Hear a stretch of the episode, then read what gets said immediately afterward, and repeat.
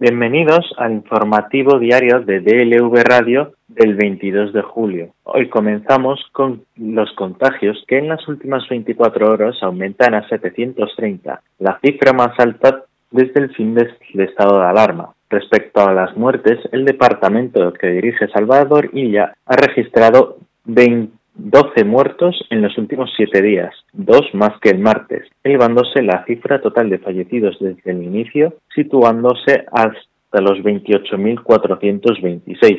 En otro orden de cosas, el Congreso ha tumbado la propuesta de sistema de cuidados en el marco de la reconstrucción de España que se ha negociado en las últimas semanas para la búsqueda de soluciones tras la pandemia de COVID-19 la falta de acuerdo entre los grupos parlamentarios, sobre todo por la exigencia de Ciudadanos de que la educación concertada figurara como receptora de los fondos extraordinarios en los mismos términos que la pública, ha hecho fracasar la votación de este dictamen. Los otros tres, Unión Europea, Reactivación Económica y Sistema Sanitario, han salido adelante con distintos apoyos. Ha sido un ejercicio de geometría variable, expresan desde la bancada socialista no obstante, la participación de Vox, que había abandonado la Comisión de Reconstrucción, ha complicado la aritmética. El Pleno del Congreso ha votado este miércoles las conclusiones de la reconstrucción, que se han articulado en torno a cuatro ejes, Unión Europea, Sanidad, Economía y Política Social. Los dos primeros han salido adelante con un amplio margen, dado que se ha alcanzado un acuerdo con PP y Ciudadanos y los han secundado también otros grupos. La propuesta en materia sanitaria se ha aprobado con 256 votos favorables, 88 en contra y 3 abstenciones. En el caso de la posición de la Unión Europea, el dictamen ha recibido el respaldo de 276 diputados y el rechazo de 59, otros 13 se han abstenido. Sin embargo, el resultado en la propuesta económica ha sido muchísimo más ajustado. 169 a favor, 168 en contra y 11 abstenciones. En caso del documento social, el Pleno lo ha tumbado con 175 frente a los 172 apoyos y una abstención. Tras el naufragio se han producido leves aplausos desde la bancada de la derecha. Los principales escollos han estado en la negociación de las recetas económicas de la reconstrucción y el plan social. Ciudadanos, que ha apoyado tres de los dictámenes, se ha opuesto finalmente al apartado social por el empeño en que la educación concertada tenía que aparecer como receptora de fondos, mientras que PSOE y Unidas Podemos apostaban por la totalidad de que la inversión fuera a parar a la escuela pública. Finalmente firmaron una transaccional con Esquerra Republicana que hablaba en términos más generales. La totalidad del incremento de la inversión irá destinado a parar la brecha educativa, dando prioridad a aquellos centros que atiendan a alumnado en situación de vulnerabilidad. Para Ciudadanos tampoco fue suficiente, ni para Junts per Catalunya, que no ha apoyado este documento porque no hay igualdad en el tema de las concertadas.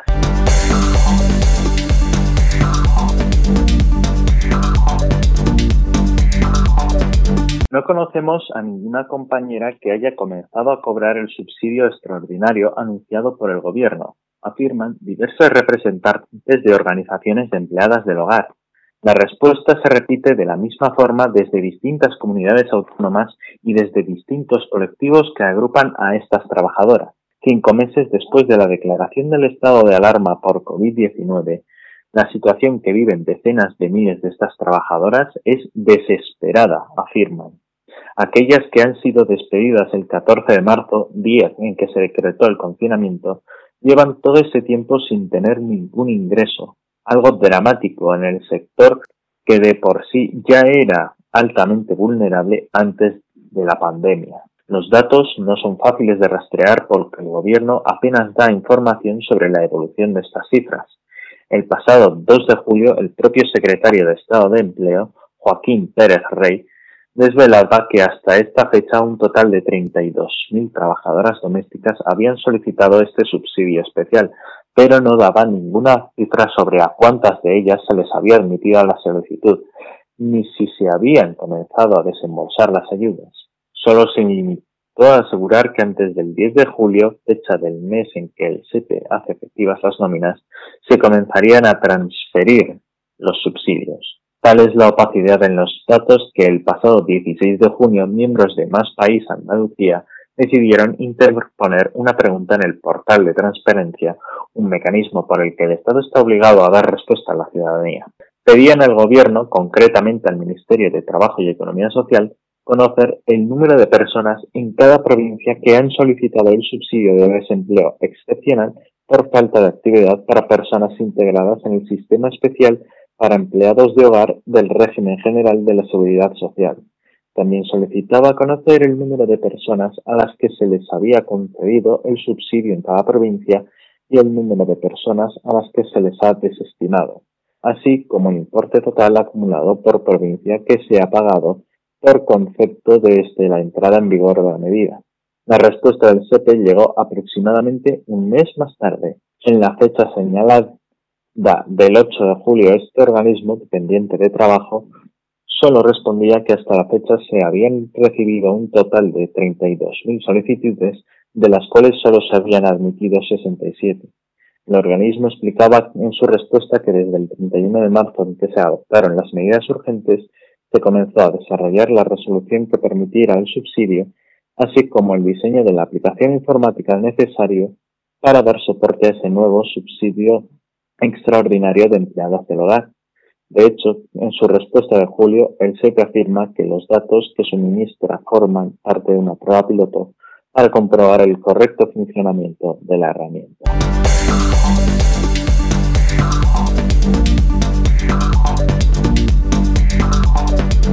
La transparencia de la Casa Real tiene sus límites.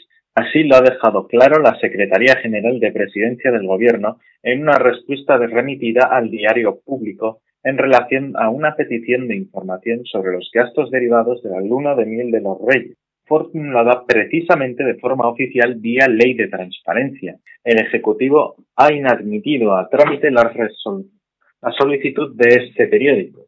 El escándalo saltó el pasado 21 de julio. Ese día el Daily Telegraph reveló que el empresario Josep Fouché, amigo de Juan Carlos I, había pagado 269.000 de los 467.000 dólares que costó el viaje de Leticia Ortiz y Felipe de, Borbón tras contraer matrimonio en 2004. El resto fue abonado por el ahora rey emérito, según ese mismo periodo. En la crónica figuraban detalles sobre países visitados por los entonces príncipes, que se registraban bajo el seudónimo de señor y señora Smith. Jordania, Camboya, Fiji, Samoa, Estados Unidos y México fueron varios de los países visitados durante aquella luna de miel. The Telegraph contó entonces que la Casa Real no había querido realizar declaraciones ni aclaraciones sobre este asunto. Al día siguiente, el diario público registró una solicitud oficial de información a través del portal de transparencia de la Administración General del Estado. En concreto, ese periódico formuló una petición de los datos sobre el, viaje de luna de miel de Leticia Ortiz y Felipe de Borbón tras contraer matrimonio. En la solicitud formal, público requirió los gastos detallados de la luna de miel, así como información sobre cómo fueron cubiertos esos gastos el trayecto realizado por los recién casados. Tal como establece la ley de transparencia, la Administración tenía un mes de plazo para responder a esa solicitud. La resolución llegó el 20 de julio, a última hora de la tarde, y provenía de la Secretaría General de la Presidencia del Gobierno, encargada, según esa misma ley, de tramitar el procedimiento mediante el que se solicite el acceso a la información que obra en poder de la Casa de Su Majestad el Rey. En ese caso, el trámite ha sido cerrado sin responder a la información requerida. Según consta en este documento, el Gobierno ha decidido inadmitir a trámite esa solicitud, argumentando que la nueva cuestión planteada sobre los gastos de la luna de miel no se encuentra dentro del ámbito subjetivo ni de objeto de aplicación de la ley de transparencia. Señala que, según esa norma, la Casa Real debe informar sobre actividades sujetas a derecho administrativo.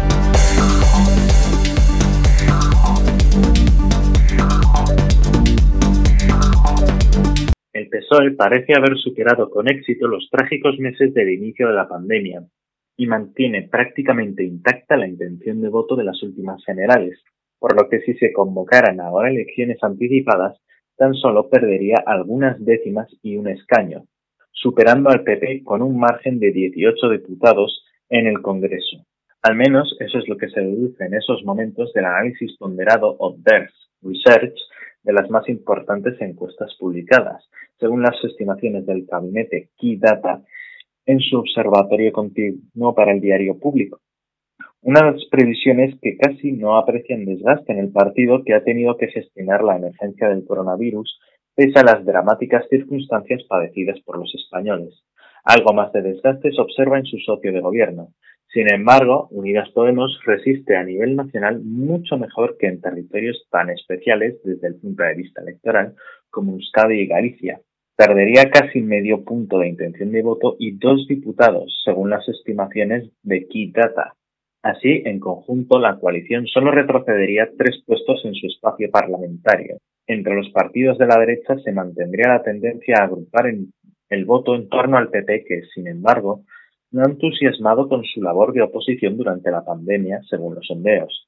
Así, el Partido Popular crecería casi tres puntos en votos válidos, lo que permitiría sumar 12 escaños más en el Congreso a la formación azul, fundamentalmente a costa de Vox, que perdería ocho. En cualquier caso, si el próximo domingo se celebraran elecciones generales, la composición del Parlamento sería muy parecida a la que resultó tras las elecciones de noviembre, según estas estimaciones. La gestión de la pandemia apenas habría tenido más efecto en el crecimiento del PP a costa de Vox y los tres partidos de la derecha solo sumarían cuatro escaños más que el 10 de noviembre. Como los partidos nacionalistas mantendrían su fortaleza tanto en el País Vasco, tal y como hemos visto en las elecciones autonómicas, como en Cataluña, la suma de votos que dio la investidura a Sánchez podría repetirse fácilmente, ya que con los diputados del PSOE, Unidas Podemos, Más País, el PNV y Esquerra Republicana reunirían 171 escaños, a solo cuatro de la mayoría absoluta. Una cifra inalcanzable para la derecha, que entre las partidos solo alcanzarían 155 diputados, según Kitata.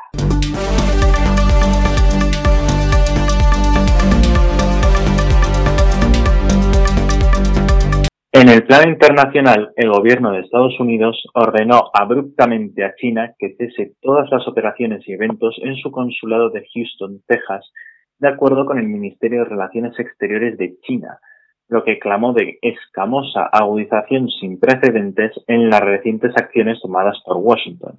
A última hora del martes por la noche, hora local, la policía de Houston dijo que respondiendo a informes de humo en el patio fuera del consulado, ubicado en Montrose Boulevard, el área del centro de la ciudad. Medios locales compartieron vídeos de lo que parecían ser funcionarios dentro del complejo quemando documentos.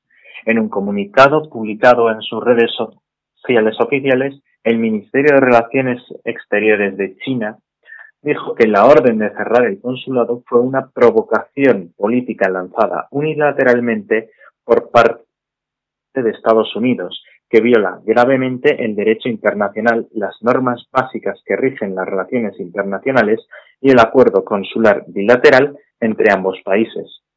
China condena enérgicamente un movimiento tan indignante e injustificado que saboteará las relaciones entre China y Estados Unidos, dijo. Instamos a los Estados Unidos de América a que retiren inmediatamente su decisión errónea. De lo contrario, China tomará las reacciones legítimas necesarias. El comunicado continúa diciendo que Estados Unidos ha estado culpando a China con la estigmatización y los ataques injustificados contra el sistema social del país de Oriente, acosando al personal diplomático y consular chino en Estados Unidos, intimidando e interrogando a estudiantes chinos y confiscando sus dispositivos electrónicos personales, incluso deteniéndolos sin causa. En Twitter, Hu Xijin editor del periódico sensacionalista Global Times, respaldado por el Estado y con fuertes vínculos con el Partido Comunista Chino, dijo que a Pekín le habían dado 72 horas para cerrar el consulado. Este es un movimiento loco, agregó. No está claro qué pudo haber motivado tal orden de Washington. Las relaciones entre los dos países se han desplomado en el último año, en medio de una guerra comercial en curso, la pandemia del coronavirus y las críticas estadounidenses por los abusos de los derechos humanos de China en Hong Kong y Xinjiang, y también la guerra racial abierta en el continente americano. El secretario de Estado de Estados Unidos, Mike Pompeo, se encuentra actualmente en Europa, donde ha convocado a líderes en el continente para tomar una línea más dura con Pekín y se ha reunido con disidentes exiliados. La portavoz del Parlamento del Estado de Estados Unidos, Morgan Ortagus, dijo que el consulado recibió la orden de cerrar para proteger la propiedad intelectual estadounidense y la información privada de los Estados Unidos.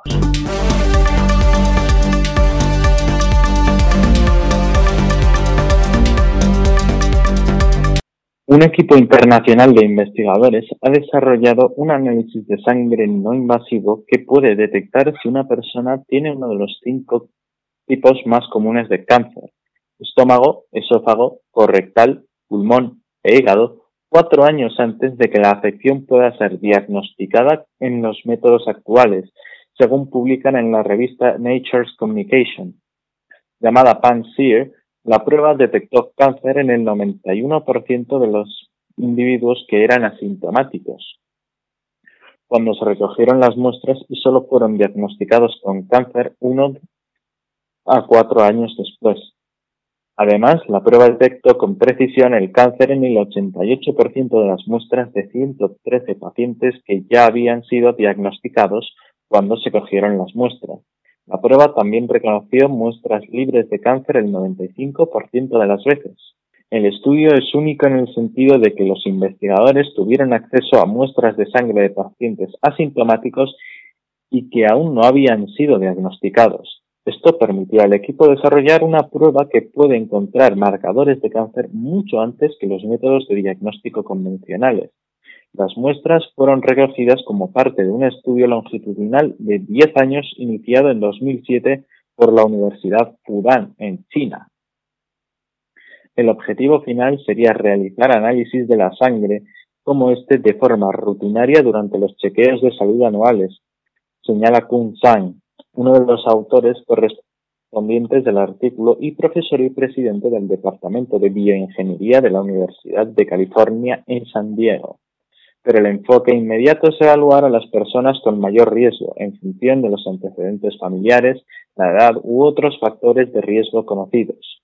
La detección temprana es importante porque la supervivencia de los pacientes con cáncer aumenta significativamente cuando la enfermedad se identifica en etapas tempranas, ya que el tumor puede extirparse quirúrgicamente o tratarse con medicamentos apropiados. Sin embargo, solo existe un número limitado de pruebas de detección temprana para algunos tipos de cáncer. En el equipo participan investigadores de la Universidad de Fudan y de Sigleras Genomics, una startup con sede en San Diego y Shanghái, que está trabajando para comercializar las pruebas basadas en los avances realizados originalmente en el Laboratorio de Bioingeniería de San en la Escuela de Ingeniería UC San Diego Jacobs. Los investigadores enfatizan que es poco probable que el ensayo PAN-SEER prediga qué pacientes van a desarrollar cáncer, sino que identifica a los pacientes que ya tienen crecimientos cancerosos, pero que permanecen asintomáticos para los métodos de detección anuales. El equipo concluye que necesitan más estudios longitudinales a gran escala para confirmar el potencial de la prueba para la detección temprana del cáncer en individuos prediagnósticos, pero están muy esperanzados.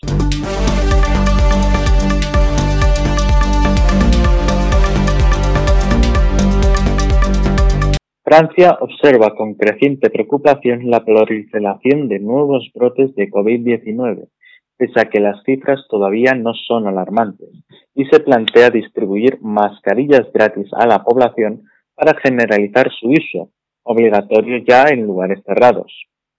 El presidente del Consejo Científico que asesora al gobierno, Jean-François Delfrécy, reconoció este martes que desde hace dos o tres semanas se ha registrado un repunte de focos, sobre todo en áreas hasta ahora poco afectadas por la enfermedad, como el oeste del país, pero que pese a ello ningún indicador ha pasado a rojo. A su juicio, Francia camina sobre un filo inestable y podría mantenerse en las semanas que vienen si refuerzan los controles o bien caer en algo que se parezca más a la situación en España, a Cataluña como lo que ha pasado en Barcelona. Con los 25 fallecidos a lo largo del fin de semana que fueron comunicados ayer lunes, un total de 30.177 personas han muerto en la pandemia en Francia. En su último boletín semanal de la situación, el pasado viernes, la agencia sanitaria francesa señalaba que el número de casos confirmados había aumentado un 19% respecto a la semana anterior, para situarse en los 3.844. Especial preocupación sigue suscitando el avance de la enfermedad en el departamento de Mayenne, en el oeste del país, donde la tasa de contagios es de 52 por cada 100.000 habitantes. Al margen de los rebrotes locales, las autoridades se muestran inquietas por casos importados, especialmente el de turistas durante el periodo estival.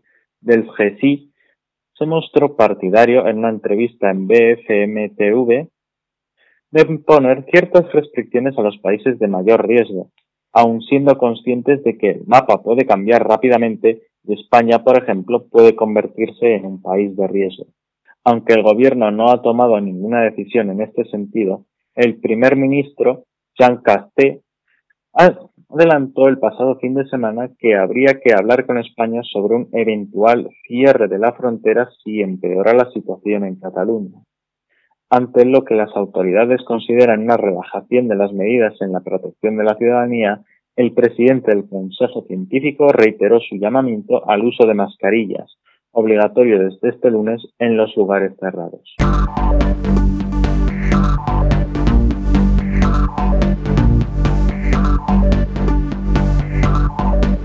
Hoy en Deportes, la Junta de Galicia ha abierto una investigación para saber si el club de fútbol Fuenlabrada, que el lunes por la noche tendría que haber jugado contra el Deportivo en el estado de Riazor el último partido de la temporada, viajó a la ciudad de A Coruña a sabiendas de que había algún caso positivo por coronavirus entre sus jugadores y su equipo técnico, sobre todo después de confirmarse que el primer caso en el equipo se detectó el sábado en un jugador que quedó aislado y no viajó a A Coruña, aunque sí lo hizo el resto de la plantilla. Tanto la Junta de Galicia como el Ayuntamiento de A Coruña han mostrado su malestar por este brote importado del Fuenlabrada sin comerlo ni beberlo. Son muchas más las incógnitas que las certezas. El vicepresidente de la Junta, Alfonso Rueda, pidió este martes por la mañana explicaciones a la Liga de Fútbol Profesional y a la Federación Española de Fútbol por este caso. En este sentido, el consejero de Sanidad, Jesús Vázquez Almuña, ha remitido sendas cartas a los presidentes de la Liga de Fútbol Profesional, Javier Tegas, de la Federación Española de Fútbol, Luis Rubiales, del Club de Fútbol Fuenlabrada, Jonathan Praena, y a la presidenta del Consejo Superior de Deportes, Irene Lozano, para denunciarles su intención de investigar a fondo el asunto. El Departamento de Sanidad ha explicado que a las 8 y 17 de la tarde del pasado lunes, 43 minutos antes de la hora fijada para el arranque del partido contra el Deport, recibió un correo electrónico oficial de la Liga de Fútbol Profesional en la que se le comunicaba las existencias de pruebas RCP positivas entre los miembros del club madrileño que habían viajado a la ciudad gallega. En ese momento continúa Sanidad y el Servicio Gallego de Salud pusieron en marcha los protocolos correspondientes, decretando el aislamiento y cuarentena para los casos sospechosos o contactos estrechos determinados, además de ponerse en contacto con el gobierno de la Comunidad de Madrid. Los jugadores y el cuerpo técnico del club madrileño permanecen aislados en un hotel de A Coruña.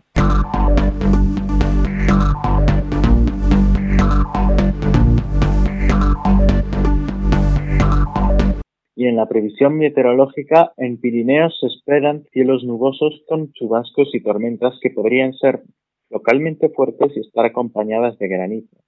Cielos poco nubosos o despejados en el resto de la península y Baleares, con algunos intervalos nubosos en el Cantábrico y nubosidad de evolución diurna en el interior del norte y centro de la península, con posibilidad de chubascos y tormentas más probables en la cordillera cantábrica y en el norte del sistema ibérico.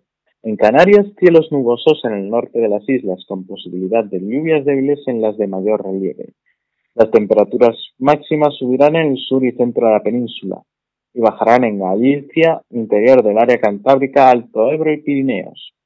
Se espera que superen los 35 grados en el cuadrante suroeste peninsular y el Valle del Ebro. Alisios en Canarias con intervalos de intensidad fuerte en las islas occidentales. Viento del norte y del noroeste en el oeste de Galicia y el noroeste en el Valle del Ebro. Predominio de vientos flojos en el resto. Y con esto despedimos el informativo diario de DLV Radio del 22 de julio. Les esperamos mañana.